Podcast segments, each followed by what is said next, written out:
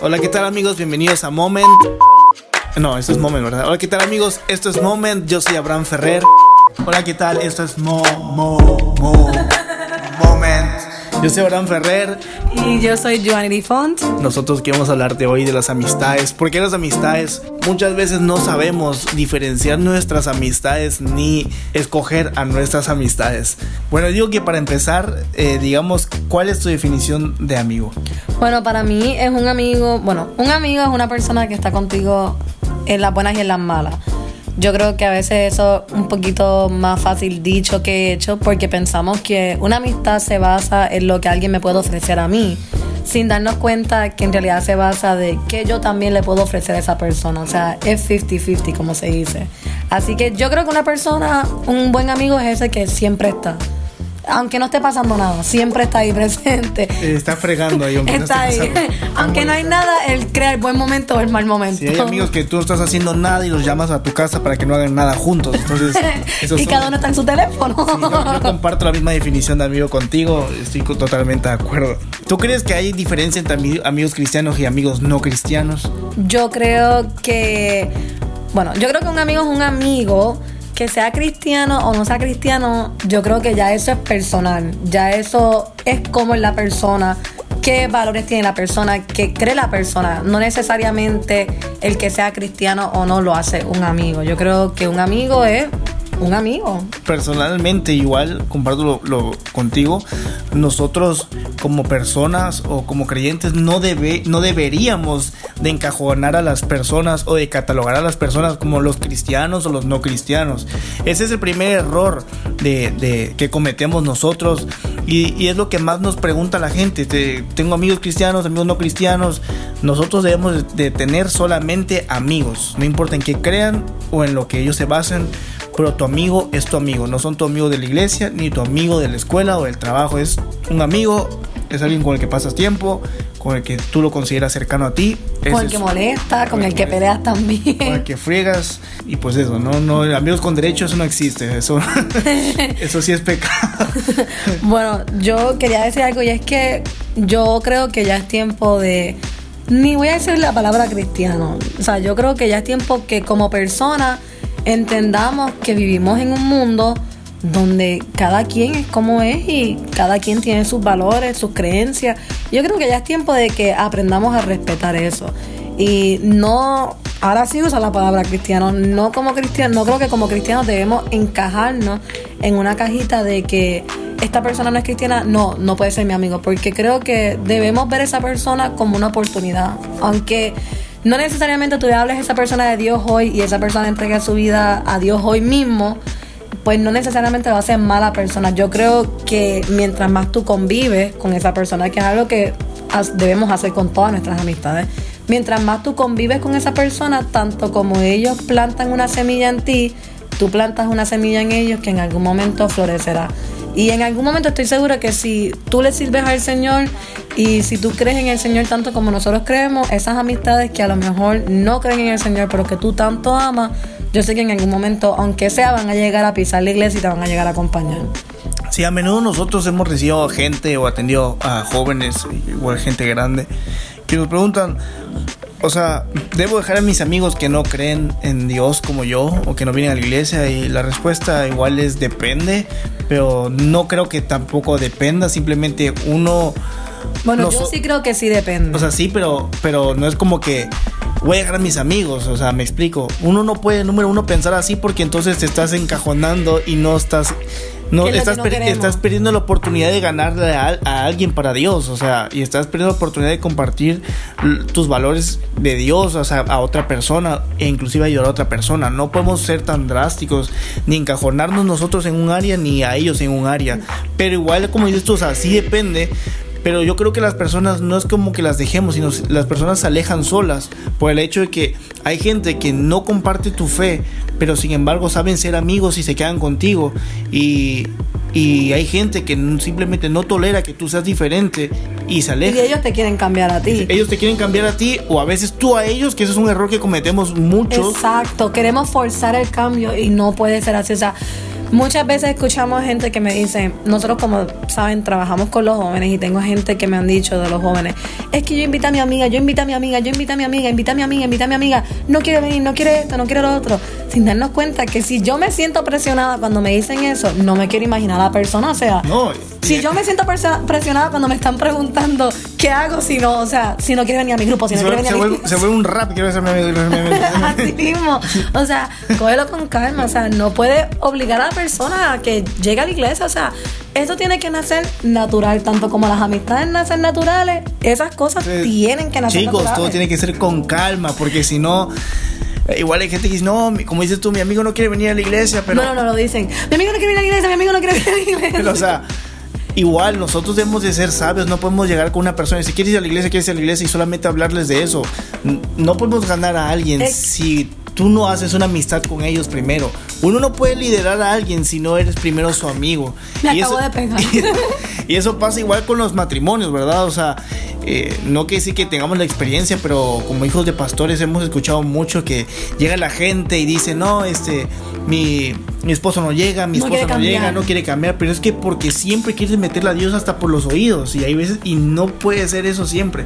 La gente va a contagiarse de ti por tu forma de ser, no solo por tus palabras. Como te dije, como mientras más el tiempo pase, más semilla tú vas plantando dentro de ellos, me explico. Y cada vez que hay un evento, cada vez que hay algo en la iglesia, es una oportunidad de invitarlo, pero no necesariamente obligarlo a él. Yo creo que no se debe obligar a cambiar. Por ejemplo, ¿tú qué crees que sea que se necesite para poner para poder tener amistades que comparten tu fe y amistades que no comparten tu fe? Bueno, yo creo que los que comparten tu fe no hay mucho más que hacer excepto exhortarnos, motivarnos, apoyarnos y verdaderamente no solamente con los que comparten tu fe, sino con los que no comparten tu fe tampoco. Yo creo que una amistad es una amistad y todos necesitamos apoyo, todos necesitamos motivarnos. Yo creo que donde uno encuentra el balance es sabiendo escoger bien a las amistades, porque no todo el mundo es un buen amigo y no todo el mundo es un amigo. Y esa es la realidad. Eso es algo que yo también he visto personalmente en mi vida a través de los años. Y yo creo que el balance perfecto no existe. Exacto, yo también digo lo mismo. O sea, yo creo que el balance perfecto no existe en ninguna área, en realidad. Yo digo que no hay balance. No hay balance. Es saber, yo creo, escoger a tus amistades. No necesariamente, yo creo no necesariamente que todo el mundo el que vaya a la iglesia significa que pueda ser el amigo para ti. Me explico, no todo el mundo tiene que ser tu amigo. So, por eso digo que no se trata de si eres creyente o no, simplemente de saber escoger tus amistades. Hay gente en la iglesia y lo digo con todo respeto, hay gente en la iglesia que no sabe ser amigo. Hay gente en la iglesia que, es peor amigo que tu amigo que no conoce, que está fuera de la iglesia. Entonces yo creo que todo depende de la persona. Entonces uno debe tener madurez siempre para poder convivir con la gente. Y luego hay gente que dice, no, puedo ir a una fiesta, puedo ir a comer con amigos que no, no vienen a la iglesia. Que es un tema que realmente no debe existir ya porque... Y bueno, lo decimos con respeto porque igual hay iglesias que pues si tu pastor o tu líder te lo prohíbe, pues bueno, haz caso, ¿verdad? Pero nosotros, eh, yo iría ido a comer con sus amigas que no van a la iglesia, yo con mis amigos que no van a la iglesia, pero... Yo creo que es tiempo de que aceptemos ya la... O sea, yo creo que es tiempo de que aceptemos que vivimos en una sociedad mixta, o sea, vivimos en una sociedad donde hay gente que cree y hay gente que no cree. Y el hecho de que no crean los hace malos. Como te estaba diciendo, yo creo que el balance es saber escoger las amistades, porque como, o sea, como sabemos, la gente con la que te pasa, la gente con la que convive, van a influenciar tu vida de alguna manera y en cierto sentido te van en cierto sentido te van a ayudar a definir un poco quién tú eres como persona y hay que tener cuidado porque a lo mejor tú conoces a X persona fue excelente amigo X cantidad de años y de momento empieza a hacer cosas que no debe hacer. Yo creo que como personas debemos darle oportunidades a la gente, creo que debemos intentar ayudar a esa gente, pero si vemos que no hay un cambio y ya vemos que eso está afectando nuestra vida personal, pues creo que es tiempo de, o sea... Yo cuando estaba más chico, mi mamá una vez me enseñó, me decía, y siempre se me ha quedado hasta ahorita, y es uno de, de marcar límites. Claro. Y, y, yo siempre crecí con esa mentalidad de poner límites a todas las personas, aunque las ames creo que debes de tener límites con las personas porque hay gente que puede jugarse de una manera o llevarse de una manera que otra persona no, ¿verdad? O sea, tú y yo nos podemos llevar de una manera, pero tú no te vas a llevar de la misma manera con otra persona que no sea yo, porque me conoce, aparte que soy tu esposo y no puedes hacerlo, pero no puede, pero hay un límite, me explico. Tengo amigos con los que me puedo jugar fuerte y tengo amigos con los que no me puedo jugar fuerte. Y yo creo que uno marca hasta dónde te influencia. Entonces ahí viene la parte de si te definen las personas. ¿Tú crees que tus amigos te definen? Yo no necesariamente creo, creo que la definición de una persona la hace sí mismo. O sea, yo creo que yo mismo me defino. De que tienen la capacidad de influenciar mi vida, sí. Y esto es lo importante, o sea, no es mínimo la influencia que ponen en esta vida, o sea, es una influencia bastante grande, especialmente si convivimos con ellos mucho tiempo. Personalmente, mm, siempre estaba en la iglesia, entrando y saliendo, a la iglesia, a la escuela, esto, lo otro. Así que así de que estuve, de qué te puedo decir, bueno, algo que me he dado cuenta en tu casa es que tu casa siempre está llena, que es algo que te dije que de hecho desde un principio mi casa no siempre fue así porque mis papás viajaban, entonces me quedaba con mi abuelita, yo tenía escuela, tenía, ¿verdad? Teníamos diferentes cosas que hacer, cosas de la iglesia, teníamos grupos. Así que en realidad que yo te puedo decir que yo conviví con una persona, sí, él venía a mi casa los fines de semana o ella venía a mi casa los fines de semana todo el tiempo, nos veíamos todo el tiempo, pues en realidad en lo personal no. Pero sé que en tu casa es un poco diferente porque aquí siempre hay gente. Bueno, en mi casa yo tenía que pedir permiso para llevar a alguien a mi casa y tenía que pedir permiso como con seis meses de anticipación. Avisar, mira, viene tal persona, a ver si me daban el permiso. Pero algo que me da mucha risa es que desde que estamos aquí en Ciudad del Carmen, Abraham ni llama a su casa, él simplemente llega con todo el mundo aquí. Ya sí grande, porque igual cuando estaba chico no me dejaban para nada. Así igual tenía que ser con Los otros días, Abraham, los otros días fuimos con nuestros jóvenes al circo y cuando salimos del circo, Abraham dice, ah, pues sí, vénganse todos a mi casa. Y éramos como 12 personas y yo, Abraham, tú llamaste y pediste permiso. Y él, no, no, no, está bien, no te preocupes, vamos a llegar, pedimos comida. Así que yo creo que en ese tiempo de convivir como estamos conviviendo con ellos, que muchos de ellos han vuelto nuestros amigos. Yo creo que en ese tiempo hay semillas que son plantadas en nuestra vida, que nosotros también plantamos en la vida de ellos, que sí tienen la capacidad de influenciar o ponernos a pensar, pero no necesariamente que nos definen. Sí, no, yo no creo que cualquier amigo te defina, pero creo una frase que dice Jim Ron, dice, tú eres el promedio de las cinco personas con las que más pasas tiempo. Mucha gente es como es por la educación de su casa en su casa convive la gran parte del tiempo con su familia cuando está joven, cuando está chico, y lo mismo pasa con nuestras amistades. Hay gente que yo conozco que ha cambiado su forma de ser porque se ha empezado a juntar con otro tipo de personas.